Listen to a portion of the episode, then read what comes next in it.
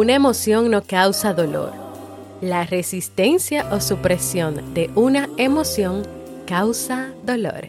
Frederick Dodson. ¿Quieres mejorar tu calidad de vida y la de los tuyos? ¿Cómo te sentirías si pudieras alcanzar eso que te has propuesto? ¿Y si te das cuenta de todo el potencial que tienes para lograrlo? Bienvenida al programa que te ayudará a desarrollar hábitos, establecer mejores relaciones, empoderarte y potenciar tu estado de felicidad personal. Transmitiendo cada semana para todo el mundo desde tu reproductor de podcast favorito. Y ahora contigo, tu anfitriona Jamie Febles, psicóloga, escritora, madre y emprendedora quien te acompañará en este recorrido hacia tu desarrollo personal y hacia el logro de tus sueños. Esto es Vivir en Armonía.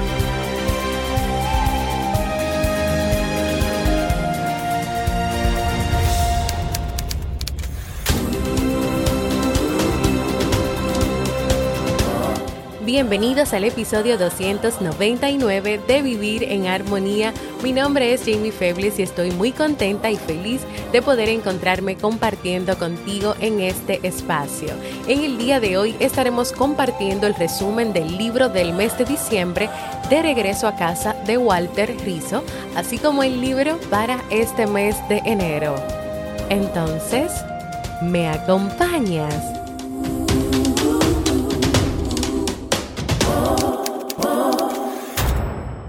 Bienvenida y bienvenido a Vivir en Armonía, un podcast que siempre tienes la oportunidad de escuchar cuando quieras, donde quieras y en la plataforma de podcast de tu preferencia. Yo como siempre feliz de encontrarme nuevamente compartiendo contigo en este espacio. En esta pasada semana tenía mis planes de celebrar con ustedes el episodio 300 y de llegar al episodio 300, pero lamentablemente en mi familia pues hemos vivido una pérdida y eso pues ha hecho que yo esté un poco triste y que no tenga ánimos de hacer muchas cosas o de celebrar y yo realmente quiero celebrar este episodio. Así que nada, por eso solamente llegué a grabar hasta el martes. Les había prometido grabar el miércoles y que íbamos a tener un encuentro en vivo. Pero nada, aquí estamos nuevamente retomando el podcast, grabando. Estamos hoy celebrando hoy o grabando el episodio 299, o sea que estamos a menos uno para llegar a ese episodio 300. Ustedes se imaginan 300 episodios de, de contenido, de historias, de reflexiones de este podcast Vivir en Armonía. Yo creo que eso es algo que de verdad hay que celebrar.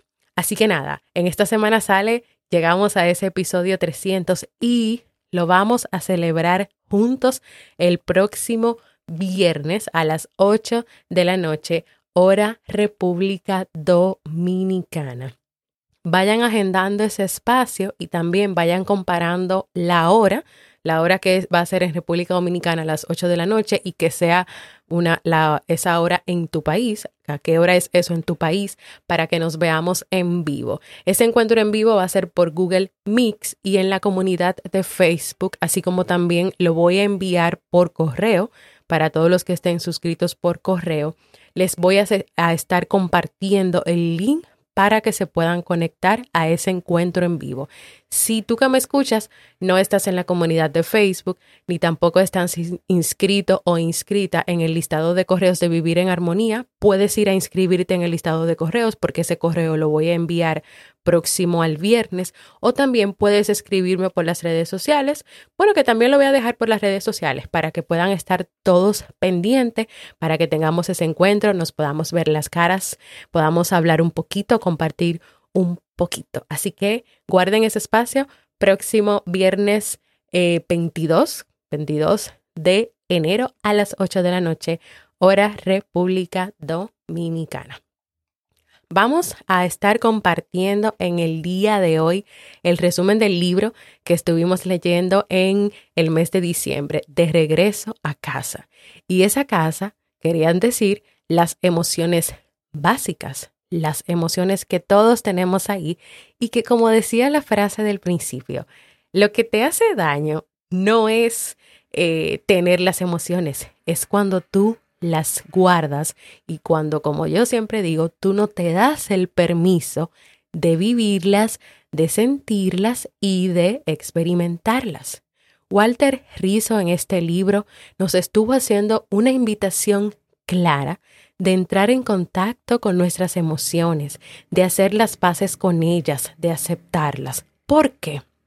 Porque a raíz del mensaje que vende el mundo y la sociedad sobre que no debemos expresar las emociones, sobre que debemos guardarlas, sobre que debemos mostrarnos todo el tiempo plenamente felices y perfectos, el ser humano se está enfermando emocional y psicológicamente. El ser humano se ha llenado de miedos, de creencias irracionales, de expectativas irreales. El ser humano ha construido barreras para no dejar que nadie entre en sus vidas. Ha creado máscaras corazas y ha entrado en una zona de confort donde está prohibido tomar riesgos. ¿Y cuánto daño ha causado esto en las personas? Según el autor, el ser humano vive en un constante conflicto interno, donde se pasa la mayor parte de su tiempo tratando de maquillar, de ponerle polvo, de ponerle corrector, de ponerle rímel a las emociones que salen a flote o pintura. El ser humano vive en una confusión eterna entre lo que le gustaría hacer y lo que debería hacer entre el dilema de la emoción versus la razón. ¿Es mejor ser emocional o es mejor ser más racional? Señores, esto de verdad está haciendo demasiado daño. Esa confusión eterna entre lo que te gustaría hacer y lo que tú deberías hacer. Y yo creo que esa confusión, eh, haciendo un paréntesis, tiene mucho que ver con uno estar pendiente a escuchar todo lo que viene de fuera y todo lo que te dicen las personas de fuera y el mundo de fuera tú deberías hacer esto, tú deberías hacer lo otro. O ese constante eh, estar conectado, por ejemplo, en Instagram, que yo creo que es una de las redes sociales que más daño causa, que más lleva a las personas a hacer comparaciones. Ay, pero yo no tengo esto, ay, pero yo debería hacer esto, ay, pero mira cómo es la vida perfecta de esa persona. ¿Qué es lo que a ti te gustaría hacer?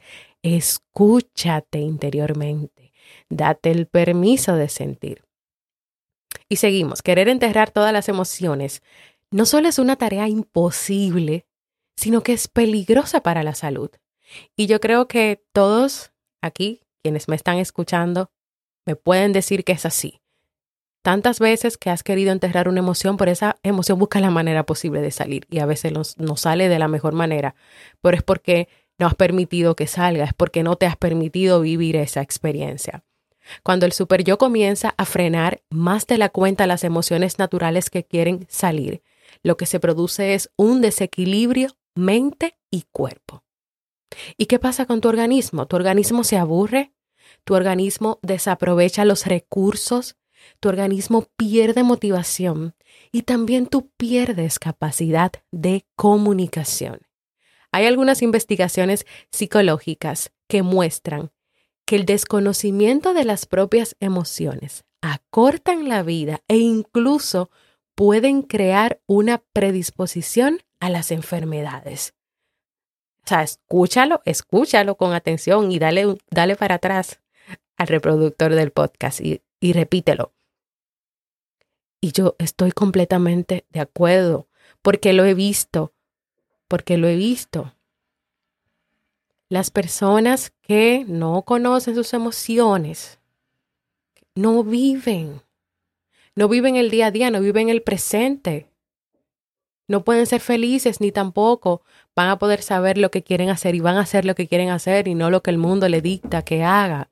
Y claro que sí, yo creo que a veces esconder tanto esas emociones, guardarlas tanto, acortarlas, eliminarlas, puede llevarte algún tipo de situación física, de enfermedad. Las emociones nos recuerdan que estamos vivos. Y si tú logras integrar tus emociones adecuadamente a tu vida, tú puedes lograr una mayor coherencia entre lo que tú haces, lo que piensas y lo que sientes. ¿Qué propone Walter Rizzo? Que tú dejes que saludablemente la emoción actúe en ti. ¿Y por qué? Porque el ser humano, al no entrar en contacto con sus emociones, ha ido creando también una dislexia emocional y un analfabetismo respecto a su gramática básica. No es una la dislexia nada más de la incapacidad con la lectura o algún problema con la lectura de las palabras, es que también hay una dislexia emocional de no saber leer las emociones o un analfabetismo de tampoco entenderlas ni leerlas. No saben qué hacer con ellas, les queman, se les pasan al vecino. Uno se desquita a veces con la frustración y todas las cosas que siente se las desquitan con otras personas o con quienes están cerca. ¿Por qué? Porque no ha tenido el tiempo ni ha reconocido la importancia de estar en contacto con sus emociones. Hablemos de emociones primarias y secundarias. Las emociones primarias son aquellas con las que nacen, son naturales, no aprendidas, cumplen una función adaptativa en la vida, son de corta duración y se agotan a sí mismas, como por ejemplo el miedo, la ira, la alegría, la tristeza. Estas emociones son parte de las personas y cumplen un papel vital para que puedan sobrevivir y adaptarse al mundo. También están algunas emociones que Walter llama secundarias. Estas son aprendidas, mentales, y aunque algunas de ellas bien administradas pueden llegar a ser útiles para ti, no parecen que necesariamente tengan algo bueno, beneficioso y positivo en tu vida, y mucho menos una función adaptativa, porque algunas de ellas son defensivas, son manifestaciones de un problema no resuelto y pueden implicar un debilitamiento de tu yo, como por ejemplo sufrimiento, depresión, apego, ansiedad, restricción. A diferencia de las emociones primarias, estas no se agotan a sí mismas y pueden permanecer por años o toda la vida contigo y en ti. De ellas hay que tratar de reducirlas, de quitarlas y de aprender lo que podamos.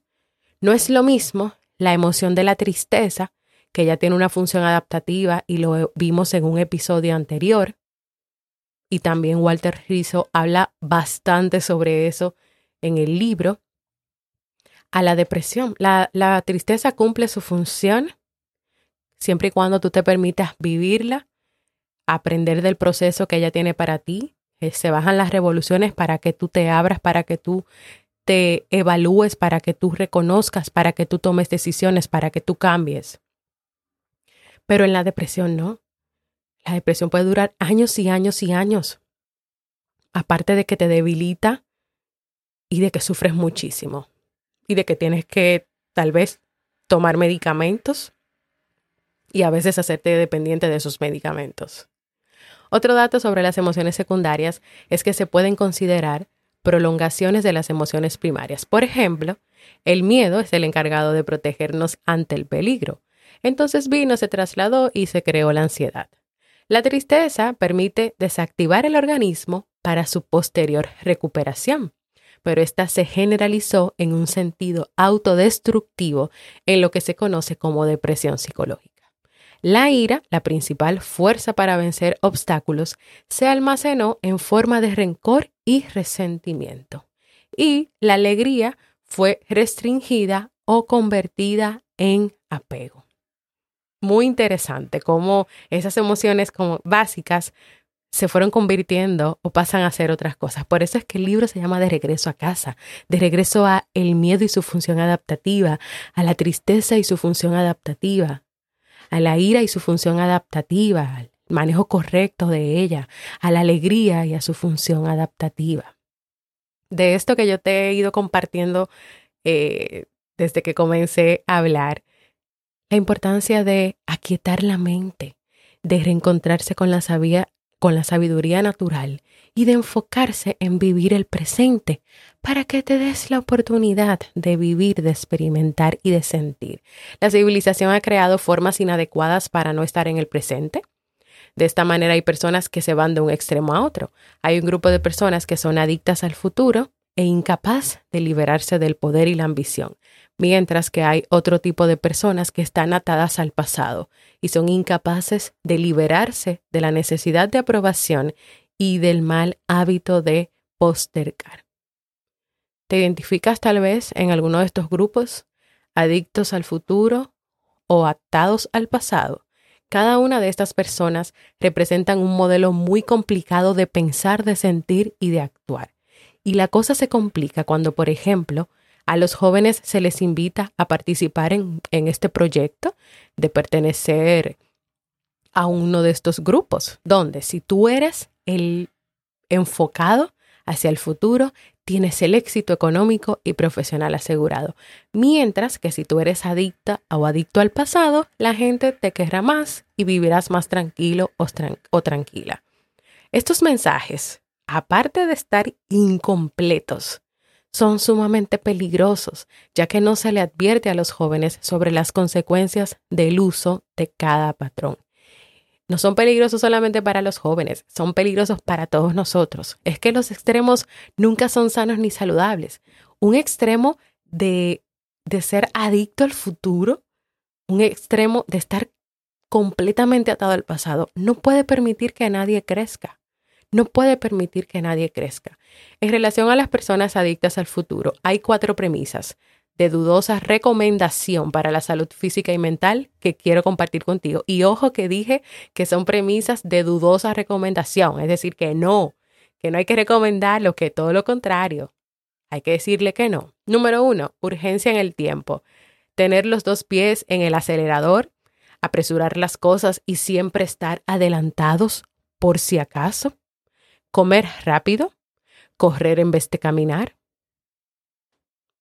y la vida de las personas es a 200 revoluciones por minuto. Esta persona no para, esta persona va lo más rápido posible y es todo con urgencia. Por lo tanto, esta persona no va a disfrutar ni a vivir nada. Se va a beber el café, se lo va a tragar, pero no va a disfrutar su sabor, no va a disfrutar ese momento de tener un tiempo consigo. Número dos, ilusión y necesidad de control. Esto consiste en creer que tienes la facultad de alterar las probabilidades a tu favor si te lo propones. La mente queriendo influir en los acontecimientos a través de supersticiones. Esas son las personas que creen en el optimismo fanático, es decir, tú todo lo puedes. O sea, que si está lloviendo y tú tienes que salir a trabajar, tú te sientas y dices, va a dejar de llover, va a dejar de llover, y entonces va a dejar de llover y ya.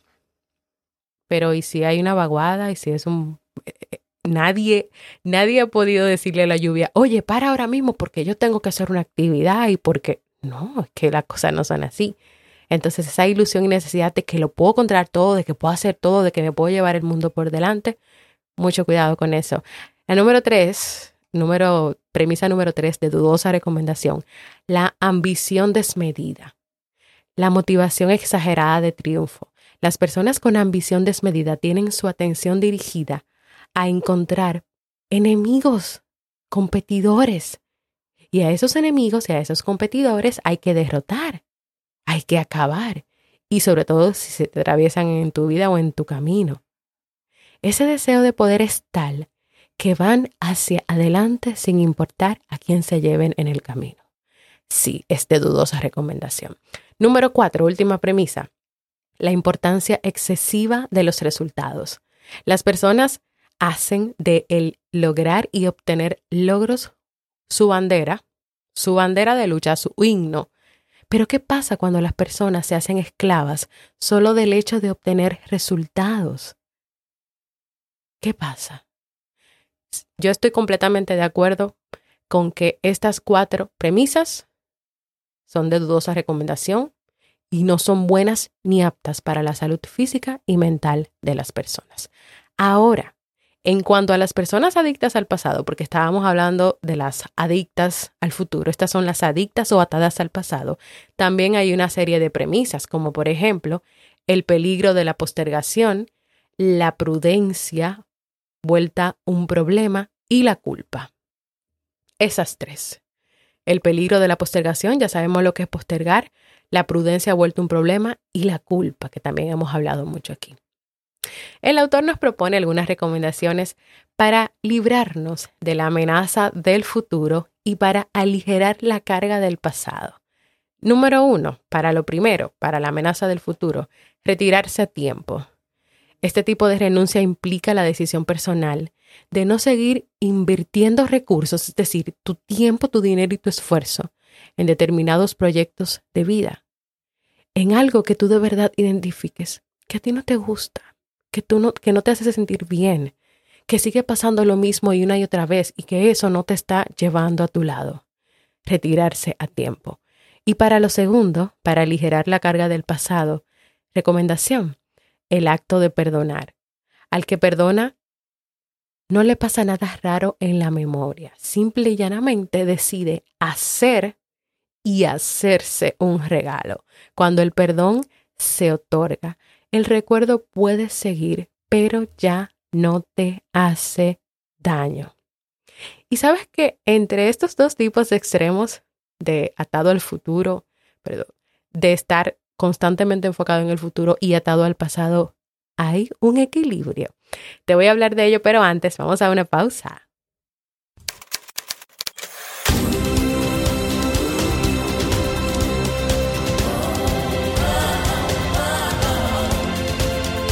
Síguenos en las redes sociales, Instagram, Facebook y Twitter como Jamie Febles. Únete a nuestro grupo en Facebook, Comunidad Vivir en Armonía, y no olvides visitarnos en jamiefebles.net. Allá te esperamos.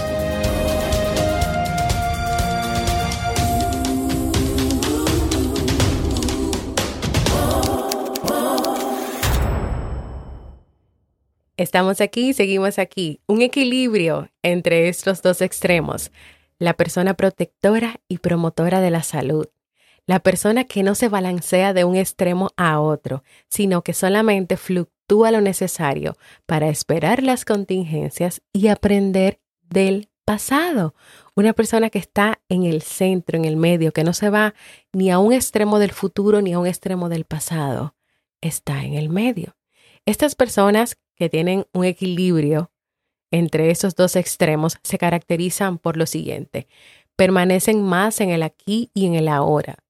Entienden que vivir es un cambio permanente guiado por la autoobservación y al entenderlo intentan vivir así. Saben que no pueden controlar todo, como por ejemplo esta pandemia que está sucediendo. Eso no está en nuestro control. 4. Reconoce la importancia de los resultados, pero puede prescindir de ellos.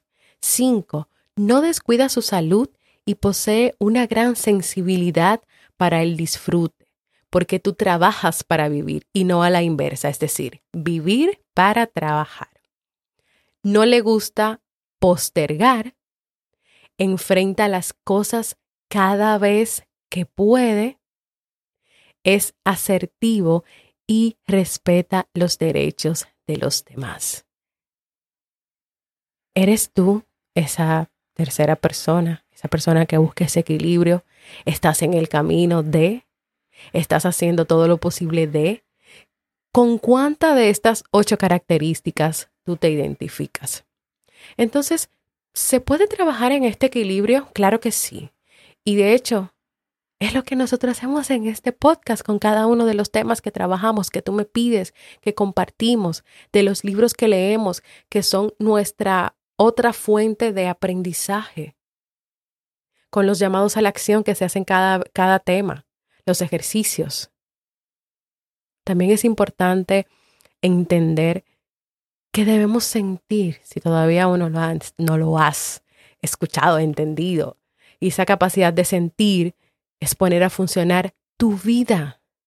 Es adquirir una nueva configuración para que tú sigas en el camino de la vida y de la supervivencia y de salir adelante. Y este resumen que yo pensé que iba a ser súper corto, cuando le estaba haciendo yo no sabía cómo comenzar ni nada. Realmente me ha encantado, es uno de los resúmenes que más me, ha, encantado. Y eso que ahora es que falta, eh, o sea, que no le agregue todo, es lo que quiero decir.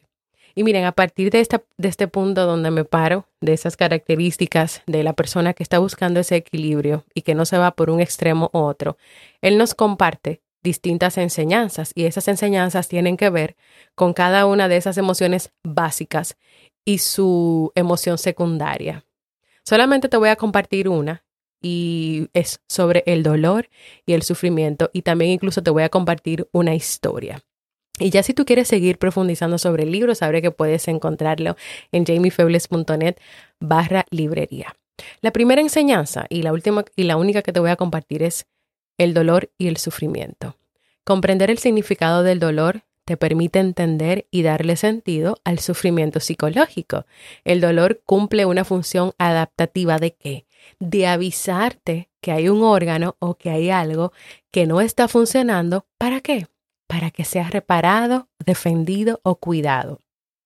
El dolor te da el conocimiento para que tú intentes solucionar el problema. Es algo así como que ya entendí, sé que la muela tiene caries y me duele, sí, mañana voy a ir al dentista. Esa es la función adaptativa del dolor. Decirte que algo no está bien, que algo está pasando y que tienes que hacer algo.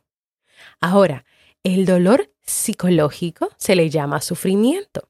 De manera similar a lo que ocurre en la biología, el sufrimiento también es como una canción de aviso en el mundo psicológico. Por ejemplo, cuando alguien te rechaza, ese dolor te está diciendo que hay una estructura mental afectada o un apego irracional que debemos eliminar. ¿Por qué? Porque ya normalmente cuando estamos hablando de un sufrimiento psicológico, puede ser que esa persona te rechace, pero tú insistas en seguir ahí o en seguir recibiendo el rechazo, las palabras o todo lo que tiene que ver con esa relación. Entonces el origen del sufrimiento está en tú querer retener algún aspecto de la realidad que te interesa sin ver que esto no es beneficioso, que no es beneficioso, es decir, en tú seguir recibiendo ese rechazo de esa persona sin abrir los ojos, sin entender que eso no es bueno para ti. Aunque hay sufrimientos más importantes que otros, todos los sufrimientos, nos comentaba Walter, dejan una lección y aquí viene la pregunta. Entonces, los problemas, las complicaciones o problemas de la vida son una oportunidad para cambiar. Y la respuesta es que muchas ocasiones, ojo, en muchas ocasiones sí. Y te lo voy a explicar mejor ya con esta historia para ir terminando. Un señor de 50 años que estaba dedicado a la ganadería había comenzado a asistir de malas ganas a las citas, a las citas psicológicas con Walter por sugerencia de su mujer. Era un individuo inteligente, rudo, de mal carácter, poco afectuoso y que generaba miedo en todas las personas que convivían o trabajaban con él. Era un hombre muy adinerado que ejercía a la perfección el abuso del poder y la explotación. Cuando llevaban cuatro meses en terapia, obviamente sin ninguna mejoría, ocurrió algo. Su paciente fue víctima de un secuestro. Walter no volvió a saber nada de él hasta que tres meses después, al otro día de ser rescatado por la policía, el hombre regresó otra vez a la consulta. Y Walter obviamente se quedó impactado. El hombre ya no era el mismo. Había pasado todo su cautiverio amarrado en un pequeño cuarto de paredes blancas y con una muy mala alimentación. Se le veía demacrado, cansado y con algunas nuevas canas. Caminaba con dificultad y apenas podía mover un brazo. Pero pese a todo eso, un brillo extraño y muy especial acompañaba su manera de mirar. Le pidió autorización para grabar la sesión y él accedió y él comenzó su breve descripción de los hechos con un tono de voz sereno y pausado. Y esta persona, este paciente le dijo, esta experiencia ha sido muy importante para mí. No había sido capaz de hacerla antes, no sé por qué. Creo que aprendí muchas cosas. Por ejemplo, yo nunca había reparado en los colores, ¿No le parece increíble que los colores existan? De tanto mirar esa pared blanca, aprendí a sentir cómo palpita la naturaleza, porque realmente eso es lo que pasa. La vida está viva, ¿me entiende? Los colores se mueven. Usted va a pensar que estoy loco, pero yo puedo escucharlos. Elija uno y verá que puedo decirle el color con los ojos cerrados. Le coloqué un pequeño búho amarillo en la mano y lo comenzó a acariciar suavemente por unos segundos. Es amarillo, ¿verdad? Repetí el experimento con otros objetos y el resultado con este paciente era el mismo. Luego continuó su relato sin inmutarse, diciendo que sufrió mucho. Pero lo peor no era el dolor de las piernas y los brazos. Lo peor era que estaba lejos de los suyos. Que él no les dio lo que podía. Que no estaba ahí cuando ellos lo necesitaron. Así que por último le preguntó, ¿y qué sientes en este momento? Y él cerró los ojos y dejó salir la siguiente respuesta. Humildad, mucha humildad. Bueno, fue muy fuerte esta experiencia de, de este paciente de Walter, pero miren cómo su vida cambió y, y comenzó a dar un giro. Miren lo que él aprendió. Y claro, fue de una manera sumamente difícil, pero en algunas, en algunas ocasiones, como te dije al principio y como lo dice Walter, grandes sufrimientos pueden dejar grandes lecciones. Señores, ya está aquí, que este episodio va súper largo. Voy a dejar hasta aquí el resumen de este libro. De verdad que me encantó poder experimentar este proceso de nuevamente reconocer lo importante que son las emociones y de darte a ti más evidencia de por qué tienes que darte el permiso de sentir. Y quiero cerrar con estas preguntas. ¿Hasta dónde eres consciente de tus emociones y hasta dónde te das el permiso de vivirlas, experimentarlas y permitirte aprender de ellas? Y así hemos llegado al final de este tema. ¡Wow! De verdad que bastante bastante para pensar y bastante para reflexionar. Quiero compartir con ustedes algunos mensajitos y enviar algunos saludos. Todo eso yo lo había preparado para la semana pasada, pero ya yo los tengo aquí en, en este episodio. Así que eh, hay un mensajito que recibí que dice, hola Jamie, bendiciones mil para ti, los tuyos en este 2021. Quiero darte las gracias por todos los temas que has publicado a final de año y a comienzo de este. Sobre todo me encantó el resumen de los libros del 2020 y el de ayer martes sobre las metas y nuevos hábitos, un tema muy realista y aterrizado. Estoy muy feliz de conocerles a ti y a Robert, mi profesor de podcast. La verdad es que unifico sus enseñanzas y es una combinación perfecta. Doy gracias a Dios por ustedes y por todo los que nos enseñan. Bendiciones y Belice Pérez desde República Dominicana. Gracias por esas palabras tan lindas y tan hermosas. También tenemos a mi querida Luz desde Miami que nos compartió su experiencia con el episodio resumen de los libros. ¡Wow! ¡Qué grandioso episodio! Empezaste súper, mi querida Jamie. Bendiciones y gracias para ti. Y también la misma luz en el episodio de las metas y propósitos que yo pregunté, me encanta cuando me responden, que yo pregunté que qué estaban ustedes haciendo con esto. Y Luz dice que sí, que ella acababa de escuchar el episodio y estaba trabajando en sus metas y hábitos. Qué bueno que sea así. Te envío un gran abrazo y muchas bendiciones para ti. También otro mensaje es gracias Jamie por tu entrega y dedicación en preparar cada episodio. Tremendo cierre del año siendo agradecidos. Eso fue en el episodio de despedir el año en gratitud y este mensaje me lo dejó Olga. Gracias Olga, un gran abrazo para ti. Yo siempre digo que dejen un mensaje de voz, pero si ustedes no se animan a dejar un mensaje de voz, escríbanme correos y mensajitos en la comunidad como estuve recibiendo la semana pasada. También tenemos a Elsa Susana Mondaca que me dejó un mensaje en jamiefebles.net eh, sobre el episodio Las semillas que siembras en el camino de tu vida. Y dice, gracias, excelente el mensaje para dar término a procesos y comenzar un año diferente considerando nuevas prioridades y metas alcanzables. Gracias Jamie, estoy aprendiendo a avanzar sin culpas. Realmente es una nueva forma de vivir.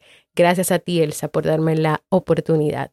Y también la semana pasada estuvo bien activa la comunidad con muchas personas comentando, hablando. Le voy a mandar algunos saluditos, no a todos, algunos. En próximos episodios sigo mandando más. Un saludito a Anastasia, a Yocasta Sánchez, a Elis Ram, que fueron de las chicas que cuando yo pregunté que quién va a leer el libro conmigo, pusieron su manita y levantaron su manita. También otro saludito especial para Marcela López, para María Castro, para Caroline, para Marromán Frenzel, que siempre están activas y contestando los saludos. Y también le doy la bienvenida a Caroline Pavás, Ana Germán y Juan Manuel Negro que se unieron a nuestra comunidad.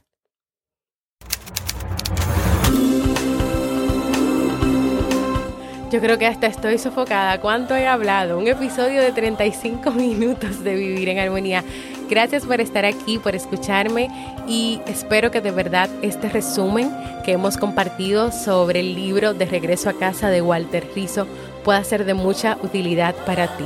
Recuerda ir a vivirenharmonía.net donde puedes encontrar todos los episodios del podcast, puedes proponer nuevos temas, puedes dejar tu mensaje de voz y suscribirte a la lista de correos. Que este próximo viernes a las 8 de la noche, PM, hora República Dominicana, nos vamos a encontrar en Google Mix con un link que te voy a compartir para poder celebrar el episodio 300 de Vivir en Armonía. Y que recuerden que tenemos la encuesta para poder seguir mejorando, haciendo cambios en Vivir en Armonía. Así que ve a jamiefebles.net barra encuesta y complétala. Gracias por escucharme, para mí ha sido un honor y un placer compartir contigo. Y nos escuchamos en un próximo episodio de Vivir en Armonía.